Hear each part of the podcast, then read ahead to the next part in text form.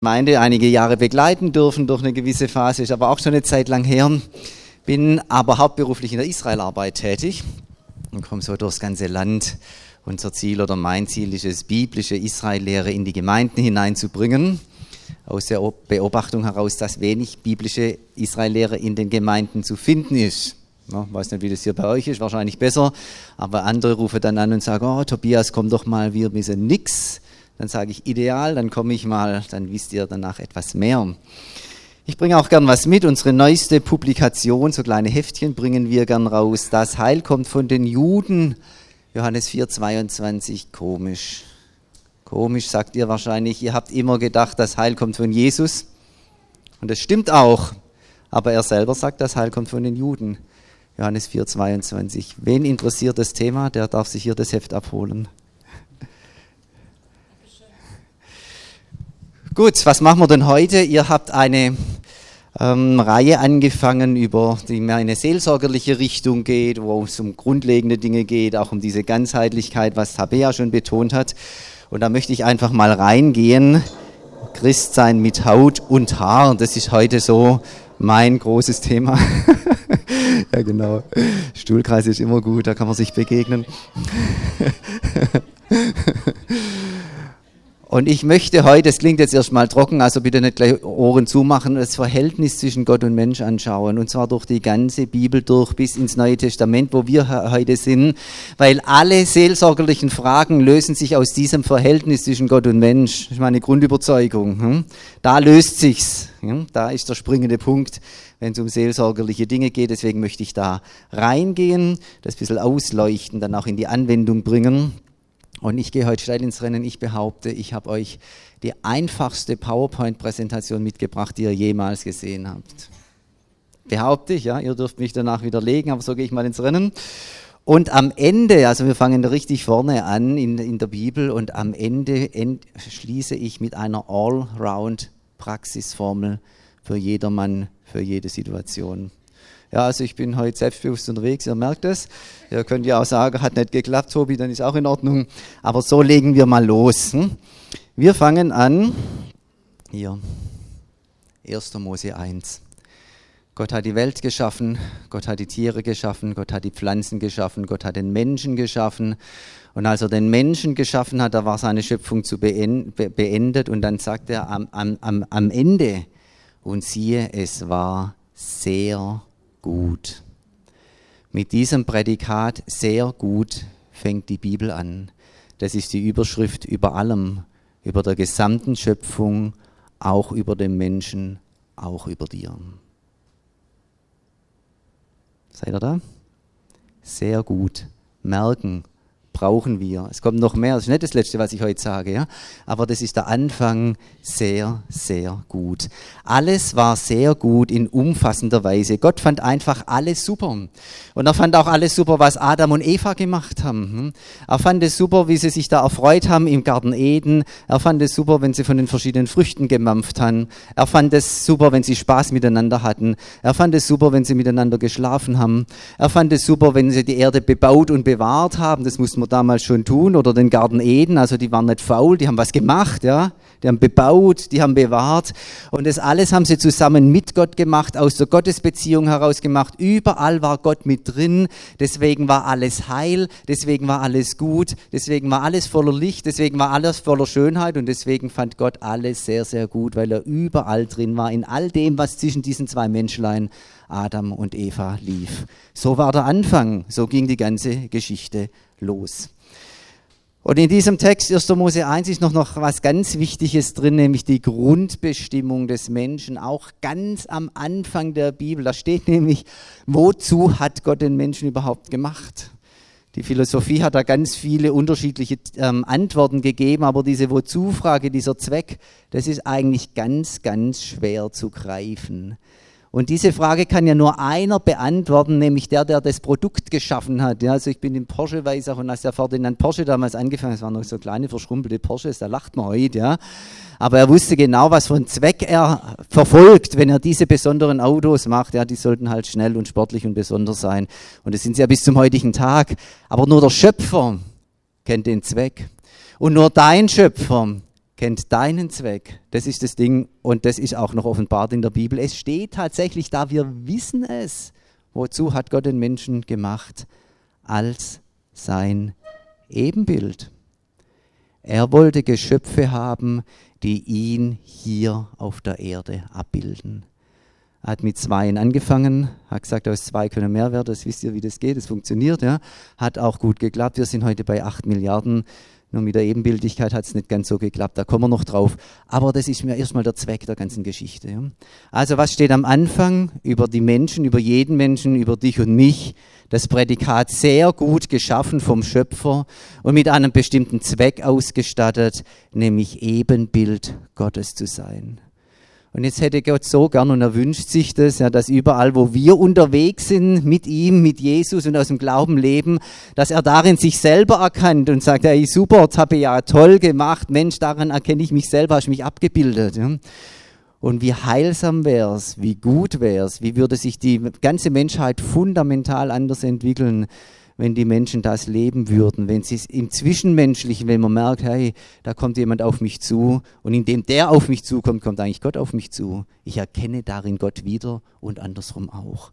Vielleicht kriegt er eine kleine Ahnung, wie toll, wie fantastisch das wäre. So waren Gottes ursprüngliche Pläne. Gehen wir weiter, dann ist was passiert, auch ganz am Anfang, nur wenige Zeit später. Da kam die Sünde darf man heute noch über Sünde sprechen, ist ein komisches Fremdwort und dann noch über Livestream und meine Güte, wer hört da alles zu? Ja?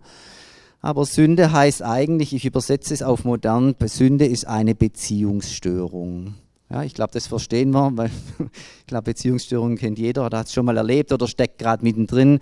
Sünde ist eine Beziehungsstörung und zwar in erster Linie mal eine Beziehungsstörung zwischen Gott und Mensch. Mensch sehr gut geschaffen, soll eben Bild Gottes sein. Jetzt kommt eine Störung rein in diese Beziehung und die heißt Sünde. Ein Riss kommt rein, eine Trennung kommt rein. Ihr wisst das damals mit dem Garten Eden. Die zwei Adam und Eva mussten also den wunderbaren Garten verlassen. Und dann wurde da Engel davor gestellt. Ja, also Gott drinnen im Garten, die beiden draußen. Distanz, Trennung. Und es hatte auch sofort Folgen das Leben war nicht mehr so gut. Ja? Im Schweiße seines Angesichts muss man jetzt sein Brot essen und seine Kinder gebären. Also es ist schwerer geworden, dadurch, dass die Menschen immer mit Gott unterwegs waren. Aber sie sind immer noch Geschöpfe Gottes. Sie sind immer noch sehr gut geschaffen, im Ursprung mal von Gott. Und jetzt ist natürlich die spannende Frage, sind die Menschen eigentlich immer noch Ebenbild Gottes? Kann man eigentlich fragen. Die Reformatoren vor 500 Jahren, die haben genau diese Frage gestellt. Hey, nach dem Sündenfall, nach dieser Trennung, nach diesem Riss, sind denn die Menschen dann eigentlich immer noch Ebenbild Gottes? Ist von dieser Ebenbildlichkeit noch was da? Oder ist nichts mehr da? Manche haben gesagt, es ist nichts mehr da. Und andere hat gesagt, es gibt noch einen Rest. Ja? Und das würde euch natürlich ein bisschen genauer interessieren, aber viel weiter sind die Reformatoren damals nicht gekommen. Aber die Frage ist doch ähm, natürlich von großer Bedeutung.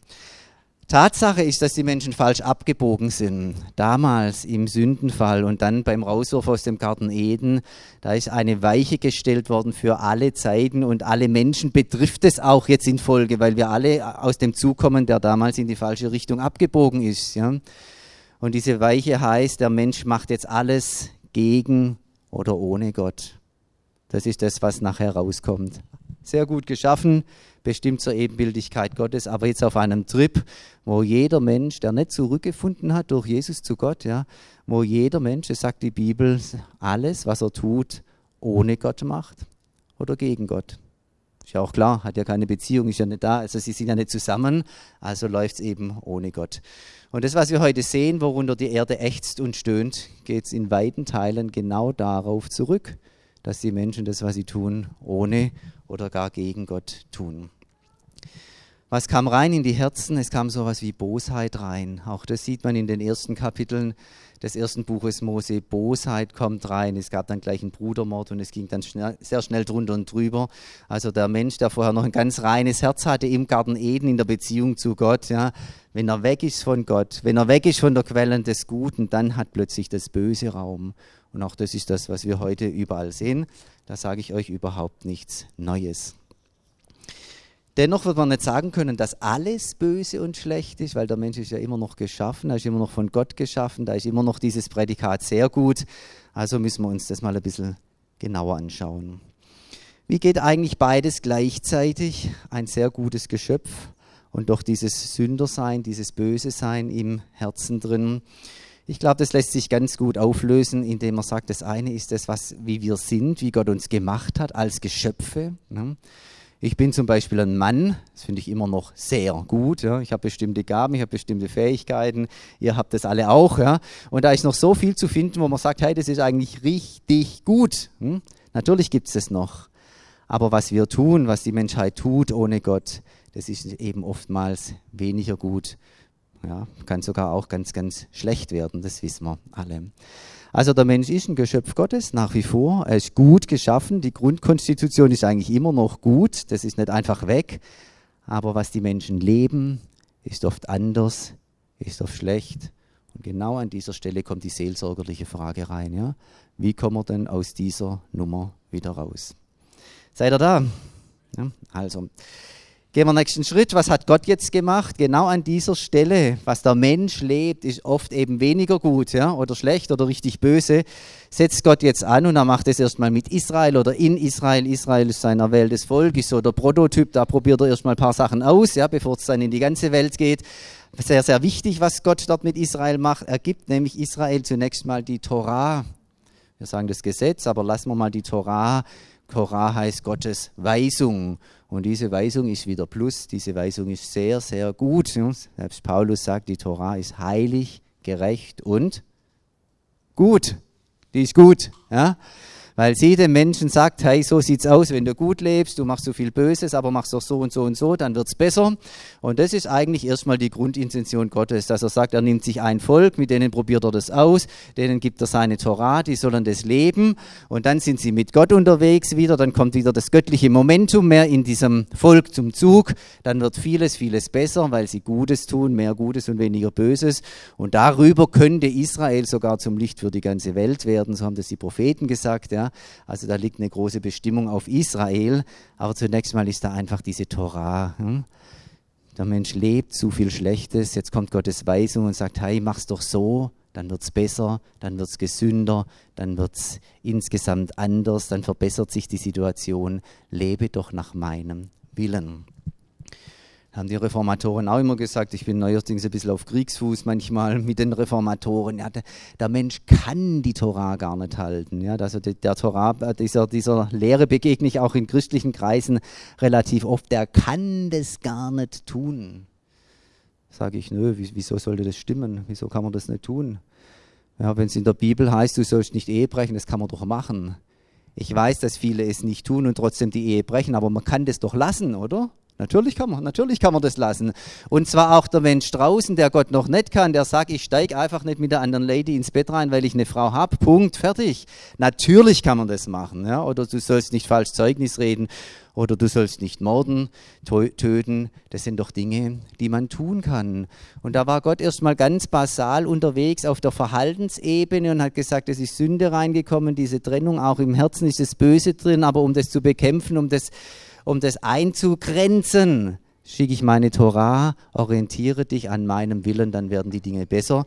Und natürlich unter der Voraussetzung, dass der Mensch, dass die Israel diese Torah auch leben kann. Ja? Also bitte streicht mal diesen Satz, ja, kann man ja gar nicht. Ja? Man kann vielleicht nicht alles, man kann es vielleicht nicht in Vollkom Vollkommenheit oder Perfektion, das mag ja schon sein, ja? aber der Mensch kann eine ganze Menge tun, indem er sich einfach an etwas hält. Ja? Das hat sogar der deutsche Staat heute früh bei mir geschafft. Ich bin da unten hochgefahren. Ja. Und ich sehe dann plötzlich so eine schwarze Säule am Weg, so im, im, im Augenwinkel. Ja. Ich war mir gar nicht ganz klar, wie schnell ich fahren darf, weil ich bin mit meinen Gedanken eigentlich immer woanders, meistens bei der Predigt. Ja. War es jetzt 50 oder 30? Und ich habe gedacht, wenn ich jetzt ins Eisen steige und auf 30 runterbremse, ja, dann komme ich da mit Heilau durch. Preis dem Herrn, das ist auch geklappt, ja. Aber natürlich kann ich mich an die Geschwindigkeitsbegrenzungen halten, Freunde, ja. Ich mache es nur nicht immer. Ich habe manchmal keinen Bock. Ich sehe es manchmal regelrecht nicht ein. 30 kann man auf 50, ja. Aber ich kann es. Seid ihr da?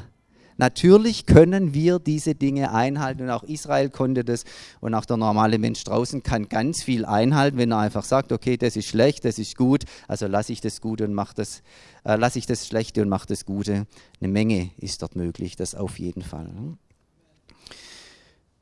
Ja, okay, aber trotzdem, die Torah ist da, aber diese negative Kraft der Sünde, die Bosheit, die damals reingekommen ist in die Menschheit, die ist eben immer noch da. Diese Kraft wirkt, die ist noch immer in den Herzen drin. Diese Kraft ist dadurch nicht gebannt, dass jetzt von außen die Torah kommt, die Weisungen Gottes. Und wenn wir dann in die Geschichte Israels reinschauen, dann sehen wir auch, dass Israel immer wieder daran gescheitert ist, ja. Eigentlich wohl wusste, was gut wäre zu tun, aber eben sich doch für das Böse entschieden haben. Das war dann das Grundproblem Israels und das ist auch das Grundproblem von vielen Menschen heute. Ja. Und wer ein klein bisschen ehrlich ist, der kennt diesen Konflikt, ja, ob Christ oder nicht Christ, ja dass wir oft wissen, was eigentlich gut wäre, aber uns dann doch für das andere entscheiden. Und wenn wir ein bisschen Eier in der Hose haben, dann sind wir jetzt männlich genug und sagen, das war meine Entscheidung, das war mit Schicksal oder blöd oder irgendwas. Ja, ich habe mich entschieden, das Gute nicht zu tun, sondern das Böse, weil das ist einfach mal die Wahrheit. Ja? Also ein bisschen kernig darf man da schon ja unterwegs sein. Gut, also die Geschichte geht noch weiter. Es wird jetzt so langsam immer besser, ihr werdet sehen. Ja? Die Geschichte geht jetzt weiter. Jetzt kommt der nächste Faktor ins Spiel nach der Torah, der nächste Schritt. Und das ist Jesus. Das überrascht euch jetzt natürlich nicht, dass ich jetzt zu Jesus komme, weil genau dieser Grundkonflikt zwischen der, der bösen Kraft im Herzen und den guten Geboten Gottes, die dann immer wieder scheitern, genau dieser Grundkonflikt müsste ja eigentlich gelöst werden, dass es mal elementar weitergeht, dass man nicht immer an der gleichen Stelle stehen bleibt. Genau, und Jesus setzt auch an dieser Stelle an, an dieser Bosheit, an dieser Kraft, der negativen Kraft im Herzen. Ich sage es modern, man könnte auch sagen, dass der Mensch Sünder ist oder dass er Fleisch ist oder so, das wäre die biblische Nomenklatur. Ja? Aber ich setze mal an den Bösen an, das kennen wir, das Böse oder die negative Macht, die negative Kraft im Herzen. Da setzt jetzt Jesus an und sagt, okay, es braucht hier eine Form von Erlösung. Und, und die Erlösung von Jesus hat zwei Grundkomponenten. Die eine ist uns meistens sehr bewusst, die andere weniger. Die erste ist, dass Jesus sein Blut vergossen hat. Wofür? Für unsere Schuld. Für unsere Schuld, für unsere Sünden. Ja? Da wird gesühnt durch Jesu Blut. Das andere ist, dass Jesus unseren alten Menschen, unsere Existenzweise, die ohne oder gegen Gott ist, schon seit dem Sündenfall, ich habe es vorher gesagt, ja, dass er genau diese Existenzform mit sich genommen hat, auf sich geladen hat, reingeschlüpft ist, wie ihr mir das sagen wollt, ist mir wurscht, ja, mit sich ans Kreuz genommen hat und dort zu Tode gebracht hat, umgebracht hat. Ja diese Existenzform, ohne Gott zu leben, gegen Gott zu leben, dieser Lebensstil, ich kann es auch so modern sagen, den hat er genommen, auf sich genommen. Er kam in Gestalt von, von einem Menschen, vom sündigen Fleisch, sagt sogar Paulus, ja, und hat es mit ans Kreuz genommen und hat es dort umgebracht. Und jeder, der heute an Jesus glaubt, jeder, der heute in Christus ist, der darf wissen, diese alte Existenz, dass ich Dinge ohne Gott oder gegen Gott mache, die ist gestorben, die ist getötet worden, die ist umgebracht worden durch meinen Jesus. Und genau aus dem, diesem Erlösungsgedanken, aus diesem Tod heraus, erwächst dann die Chance auf was fundamental Neues. Jetzt kann man plötzlich Dinge ändern. Jetzt kann man plötzlich anders leben, aber natürlich nur, wenn man daran anknüpft. Und ich mache die Beobachtung, dass viele Christen das gar nicht so arg tun. Ich merke das bei mir manchmal auch. Wir sind manchmal ganz anders unterwegs. Ja? Aber trotzdem ist es ja eine Basis geschaffen, dass es so ganz handfester Änderung kommen kann. Dass wir von Herzen wieder mit Jesus, mit Gott unterwegs sind, mit ihm leben, aus ihm leben, durch ihn leben und sich dadurch auch unsere Probleme oder Problemchen, die wir haben, seelsorgerlicher Art lösen lassen dadurch lassen sie sich lösen. Ist manchmal nicht immer nur mit Handauflegung oder dass einer was für einen tut oder sich um einen kümmert. Ja. Es geht darum, dass wir unseren Lebensweg verändern, aus Jesus leben und darüber merken, wie Gottes erlösende Kraft auch in ganz konkrete Situationen hineinkommt. Jesus setzt dort an und wenn man das so sieht, Jesus positiv, er subtrahiert die Sünde sozusagen, dann kommt ja etwas ganz Neues raus.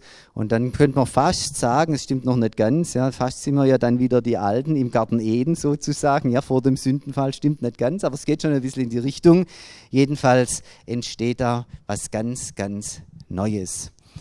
Natürlich geht Jesus auch noch in die Tiefe, wenn, er, wenn wir dann in die Bergpredigt schauen, da nimmt er dann die, diese Gebote, du sollst nicht töten und sagt, ja, was steckt denn eigentlich hinter diesem Gebot, du sollst nicht töten, das können wir machen. Ne? Also das mal, ich kenne auch ganz arg viele Menschen in meiner Nachbarschaft, die haben noch nie jemand umgebracht. Ja? Die sind 60, 70 Jahre alt und halten sich beständig an dieses Gebot Gottes, du sollst nicht töten. Ist doch Hammer, ist doch richtig gut. Ja? Es gibt auch welche, die machen es, ja, aber ich kenne viele, die machen es nicht, als Nicht-Christen. Ja, die sagen, ich habe nie jemand umgebracht, ich werde auch weiterhin dabei bleiben, finde ich gut, überzeugt mich irgendwie. Ja. Also wir machen das einfach. Gott sei Dank, ja, sonst wird es nochmal schlimmer aussehen. Jesus geht noch ein bisschen tiefer, nimmt dann das Gebot und leuchtet das Herz aus und sagt dann, ja gut, wo kommt denn eigentlich sowas her? Kommt aus Groll, aus Bitterkeit, aus Verletzung, aus, ähm, aus negativen Emotionen meistens. Ja? Und das, das kennen wir dann vielleicht schon wieder, wenn einem der Gedanke kommt, den würde ich am liebsten umbringen.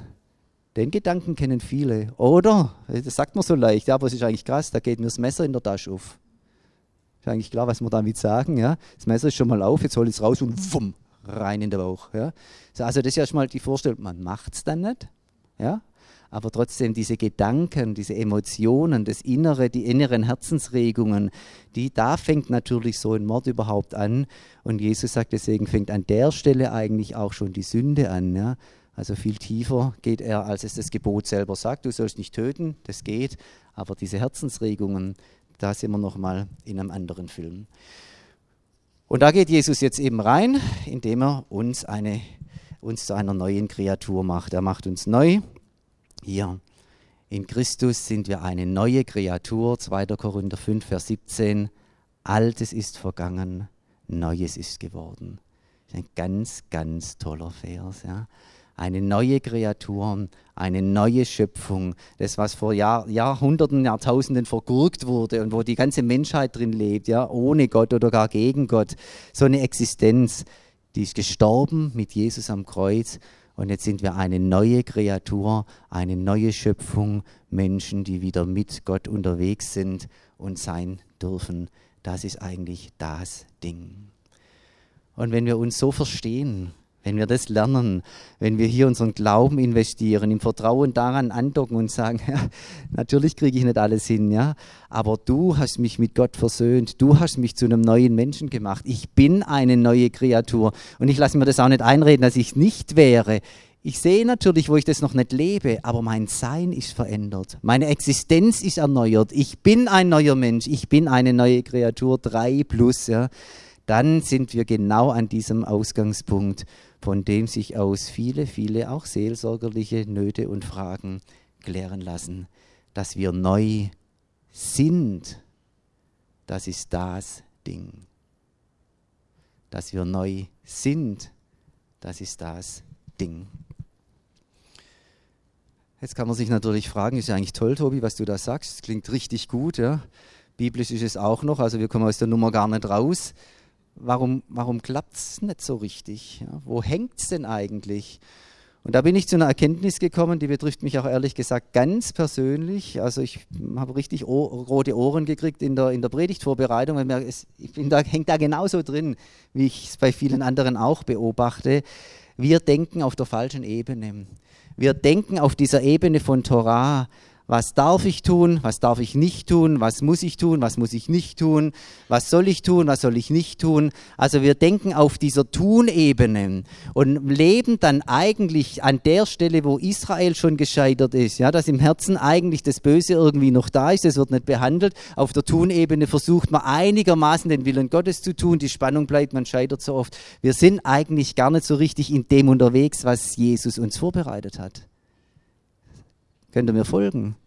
Wenn es ständig nur um dieses verflixte Tun geht, dann sind wir vom Fokus her an der falschen Stelle. weil das Tun ist, sollte erst eine Folge sein. Wir sind nicht am Anfang, wir sind an der Folge und da scheitern wir. Weil dann heißt ja, das soll ich tun, das soll ich lassen. Wir sind immer tun, tun, tun, tun, tun. Ja? Wir sind überhaupt so eine Tun-Gesellschaft. Ja? Aber es fängt weiter vorne an. Und wenn wir weiter vorne anfangen, dann wird es anders. Richtig müssten wir fragen, was hat Jesus für mich getan? Wenn wir darauf unseren Fokus legen, dann wird auch unser Handeln anders. Was hat Jesus für mich getan? Wer bin ich in Jesus? Neue Kreatur, gut, das ist erstmal die Überschrift. Wer bin ich in Jesus? Und was heißt denn das konkret in meiner Situation? Wenn wir dort anfangen, wo Jesus uns erlöst hat, wenn wir vom Kreuz losgehen, wenn wir von Jesus losgehen, wenn wir von dem, was er an Neuem geschafft hat, wenn wir dort anfangen, dann merken wir, dass wir plötzlich ein neues Fundament haben, dass auch unser Handeln ein anderes werden kann.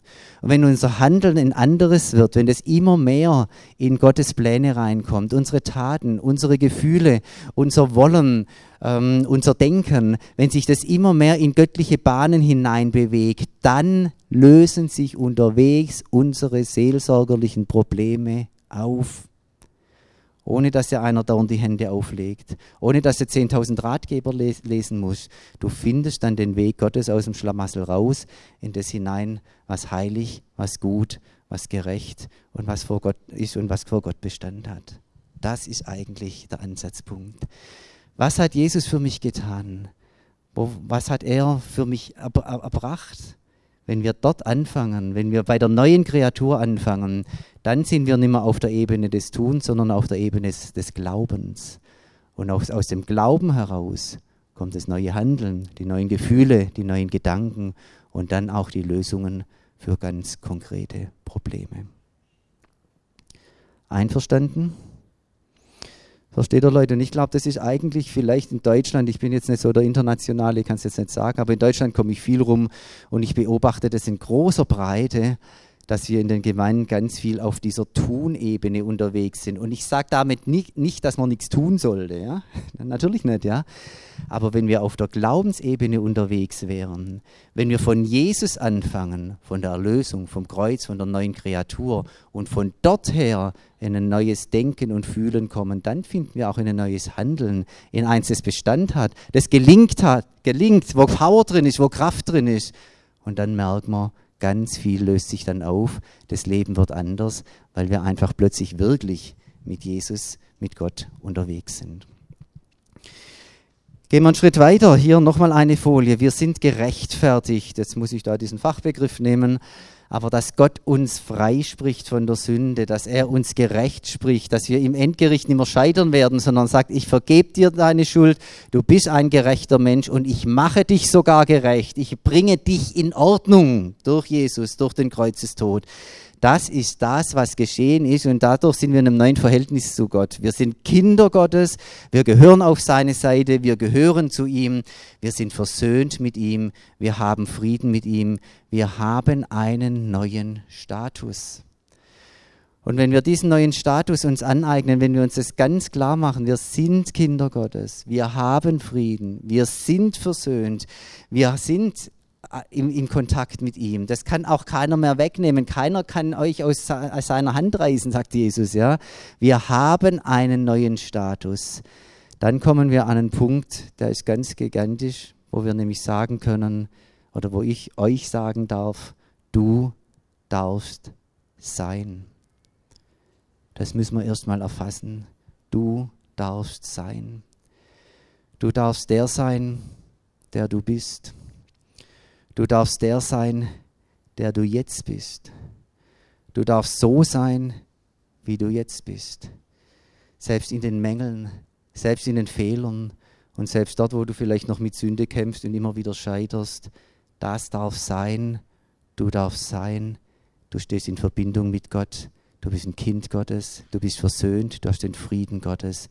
Nichts kann dich verdammen, nichts kann dich angreifen, nichts kann dich aus seiner Hand reißen da ist einfach dein Platz. Und versteht ihr, Freunde, wenn wir an der Stelle sind, dass wir merken, ich darf sein. Und das, was ich jetzt lebe, auch wenn es unvollkommen ist, wenn es noch gar nicht so ist, wie es eigentlich sein sollte, ja, das darf jetzt auch erstmal so sein. dann kommen wir raus aus dem Stress, aus eigener Kraft, immer irgendwas verändern zu wollen und das klappt dann nicht. Ja, dann darf ich mich erstmal hinsetzen und sagen, so ist es für jetzt und heute erstmal recht und in Ordnung. Dann gibt es aber einen zweiten Faktor in der Bibel, ich habe mich hier drunter geschrieben. Der zweite Faktor zur Rechtfertigung gehört ja dazu, das ist die sogenannte Heiligung. Wachsen im Glauben, Jesus mehr Raum geben im Glauben, mehr aus ihm heraus machen und weniger aus dem eigenen. Das sind alles Wachstumsprozesse, die gehen ein Leben lang, wo man merkt, Jesus gewinnt in uns Gestalt, so hat es Paulus gesagt, ja, er wird in uns größer, unser eigenes, unser, und unsere andere Seite wird kleiner. Das sind lebenslange Prozesse und aus dieser Rechtfertigung heraus kommen wir dann weiter, wenn ich sage, ich darf so sein, wie ich jetzt gerade hier hock und bin aber ich muss an mancher Stelle gar nicht so bleiben. Es gibt Veränderung, die ist möglich, die wird mir gut tun, die wird anderen Menschen gut tun, die wird Gott ehren. Ja?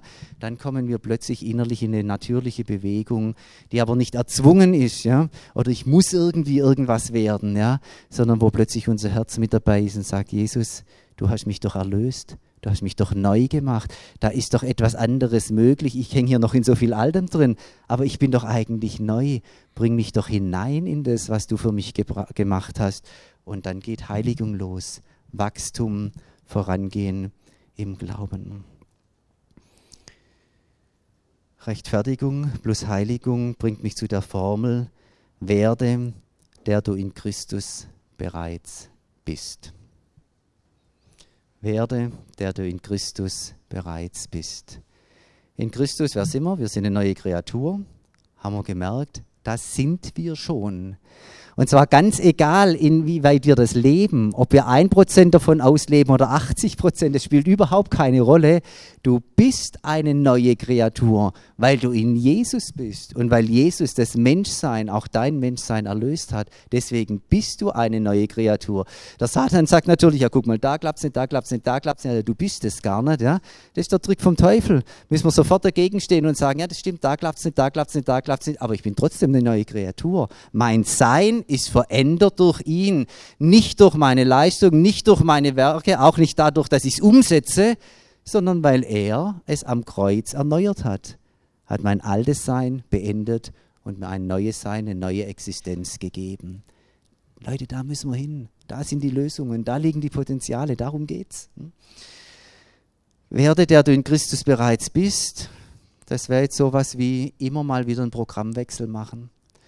Merkt ihr vielleicht, merke ich in meinem Leben, wo ich im alten Leben unterwegs bin und wo wirklich aus dem Geist heraus, ja, immer mal wieder das Programm zu wählen. Und das ist so schön. Ja, wir haben halt 50, 60 Fernsehprogramme. Ich war jetzt neulich in einem Hotel, da ging es sogar über 100. Also ich habe mal geguckt, jetzt habe ich mal so lang, bis es aufhört. Ja, dann waren wir über 100 Fernsehprogramme. Ne?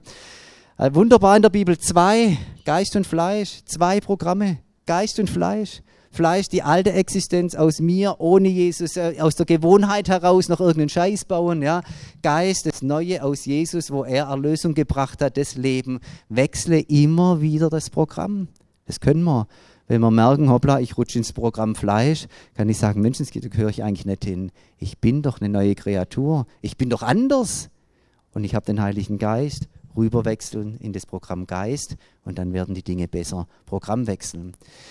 Man kann auch sagen, Austausch am Kreuz, das kennen wir vielleicht auch. Immer wieder die alten Dinge, wo ich sie merke, wo was schiefgegangen ist, ehrlich werden. Nicht also, war halt nichts, ja. Sondern ans Kreuz bringen, ablegen, loslassen, bekennen und sagen, Jesus, danke, dass du es mir abnimmst und dadurch darf ich frei sein. Ich habe eine Chance auf einen Neuanfang. Man kann das auch, dieses Werde, einen Entfaltungsprozess nennen. Immer mehr entdecken, was denn jetzt eigentlich an mir neu geworden ist durch Jesus. Am Anfang macht er uns als Menschen, unsere Existenz neu, aber wir wissen doch fast nichts davon. In der Wiedergeburt, ja, ganz am Anfang, wumm, neue Existenz, aber wir wissen fast nichts davon wie wenn du ein neues Auto kaufst. Ja, heute ist ja so unglaublich viel Technik drin. Ja, du kriegst ein neues Auto, setzt dich zum ersten Mal rein. Du hast dieses Auto, es gehört dir. Du hast auch 60.000 Euro dafür hingeblättert. Ja, also ein richtig toller Schlitten. Aber du kennst den gar nicht. Du weißt fast nichts davon. Du sitzt erst mal da. Ja, wo geht überhaupt der Schlüssel rein? Ach, es gibt gar keinen Schlüssel. Ach, das ist hier irgendwie anders. Dann überhaupt das Radio, brauchst du eine halbe Stunde. Die ganze, ja, entdecken, was dieses Ding alles kann. Entdecken, was dein neuer Mensch alles kann. Entdecken, was Jesus neu gemacht hat, was du noch gar nicht entdeckt und entfaltet hast. Das heißt, Heiligung werde, der du in Christus bereits bist. Oder verwirkliche einfach das, was du in Jesus längst bist können wir uns auch gerne darauf einigen. Ich glaube, das ist realistisch, dass, da, dass wir ein ganzes Leben brauchen und es doch nicht zu 100 Prozent ausschöpfen können. Aber wenn wir dann die richtige Basis legen, das richtige Fundament, wir fangen am Kreuz an, wir fangen bei Jesus an. Er hat dich zu einer neuen Kreatur gemacht und jetzt geht es nur noch darum, das, was ist, in die Umsetzung zu bringen in die Verwirklichung zu bringen, zu entdecken und zu entfalten. Leute, dann wird es einem doch ein bisschen leichter ums Herz. Geht euch, geht's euch auch so? Nicht? Dann mal eine halbe Stunde weitermachen. Ja? Dürft gerne mal auch ein wenig lächeln.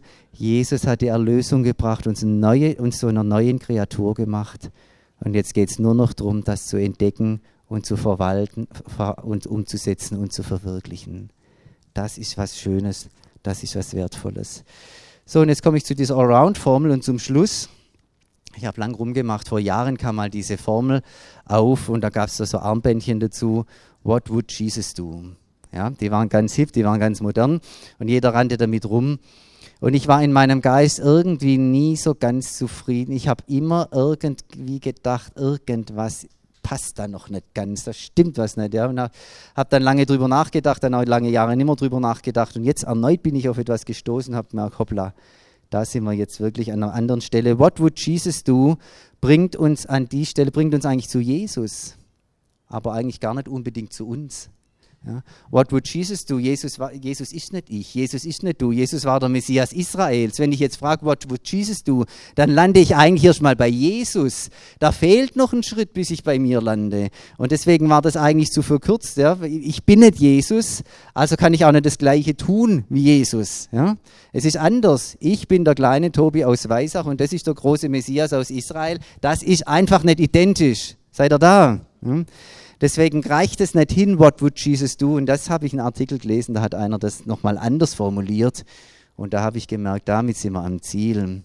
Die Frage, die uns in der Praxis, in der Lebenspraxis begleiten kann und aus allerlei Schlamassel rausholt, ist diese Frage, was würde Jesus tun, wenn er ich wäre?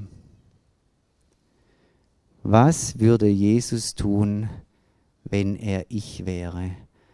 Und wenn er als ich jetzt gerade hier im Gottesdienst sitzen würde und wenn er als ich morgen bei der Arbeit wäre und wenn er als ich in einem Ehekonflikt wäre und wenn er als ich eine Erbschaft von zwei Millionen ver verwalten müsste und wenn er als ich plötzlich in einer Armutssituation wäre und wenn er und wenn er und wenn er und wenn er, was würde Jesus tun, wenn er ich wäre, jetzt und hier und heute in meiner Situation? Die Frage kann man stellen, ich habe das ausprobiert. Man kann sie im Gebet Jesus stellen. Man kriegt oftmals ganz schnell eine Erkenntnis und dann kommt nur noch eins, dann muss ich sagen, okay Jesus, das bin ich ja schon. So hast du mich ja schon gemacht. Das, was hier nötig wäre zu tun, hast du ja für mich schon vorbereitet. Ich bin ja schon neue Kreatur und weil ich das bin, mache ich jetzt das, was ich bin und ich setze es um. Und dann fängt das Leben an, eine Richtung zu kriegen dann entsteht ein Weg, dann geht's voran, dann lösen sich auch die Probleme auf diesem Weg, weil du tust, was du in Jesus bereits bist. Und Leute, da brauchst du niemand dazu. Kein Pastor, kein fünffältigen Dienst, kein Seelsorger, kein wer weiß was, ja. Fang damit an und mach das konsequent und du musst merken, wie das Heil, die Heilung, die Kraft, alles von Jesus in deinem Leben sichtbar wird und seine deine Spur gerade wird, dein Leben eine Richtung kriegt, Gottes Ordnung reinkommt, die Dinge sich ordnen und gut wären. Es gibt natürlich große Klöpse, das weiß ich. Ich bin selber Seelsorger, habe da eine riesen Ausbildung gemacht. Ja. Damals diese ich finde es auch nicht schlecht. Also ich sage jetzt nicht, dass keinen Seelsorge da, muss ich jetzt doch nur mal sagen, ja.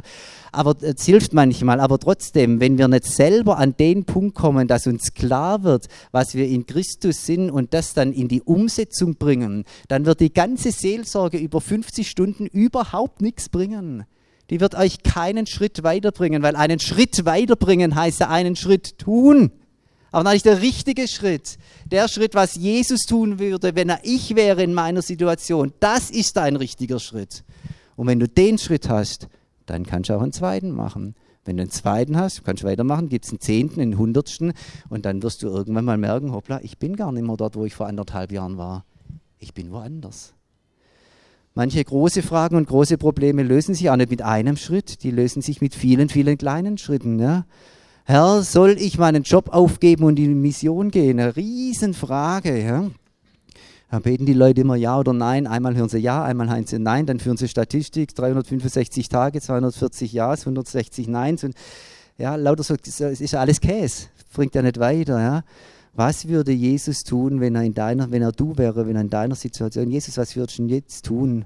Und dann kommt eine Antwort. Red mal mit dem, lies mal dieses Buch, beschäftige dich mal mit dieser Bibelstelle, halt erst mal Stille, mach erst mal gar, oder was auch immer, weiß ich ja alles nicht, ja? Ein einziger Schritt, der richtige Schritt, der Jesus-Schritt, der erlöste Schritt, der Schritt in die richtige Richtung, ein Schritt dann bist du einen Schritt weiter, du bist ganz woanders. Ja? Ein Schritt weiter bist ganz woanders. Dann fragst du wieder, Jesus, was würdest du tun, wenn du ich wärst, jetzt in dieser Situation? Ich bin ja nicht mehr da, ich bin jetzt hier. Ja? Und wieder kommt der nächste Schritt, der Jesus-Schritt, der erlöste Schritt, der gute Schritt, der dann nach vorne führt. Und plötzlich entstehen rote Linien in deinem Leben, die vorangehen, gerade Linien, wo man merkt, da ist ein roter Faden drin, da kommt man aus was Altem raus, geht in was Neues rein. Plötzlich merkt man, hoppla, ich bin wirklich mit Jesus unterwegs und das sehe ich in meinem eigenen Leben. Und dann gibst du ihm die Ehre, weil er war es doch, der dich zu einer neuen Kreatur gemacht hat. Stimmt's? Er war es doch. Und er hat geredet und er hat geführt. Alles zu seiner Ehre. Und wer weiß, vielleicht wirst du auf diesem Weg einer werden, der Geschichte schreibt. Und davon handelt unser Abschlusslied oder nächstes Lied hier im Gottesdienst. Jesus, ich danke dir, dass du alles für uns getan hast. Danke, dass du uns zu einer neuen Kreatur gemacht hast. Danke, dass wir das entfalten und entdecken dürfen. Danke, dass dadurch Richtung und Ordnung in unser Leben hineinkommt. Danke, dass wir dadurch vorankommen, neue Horizonte erschließen. Und danke, dass wir dadurch etwas bewegen können, nicht nur in unserem Leben, sondern weit über unser Leben hinaus. Amen.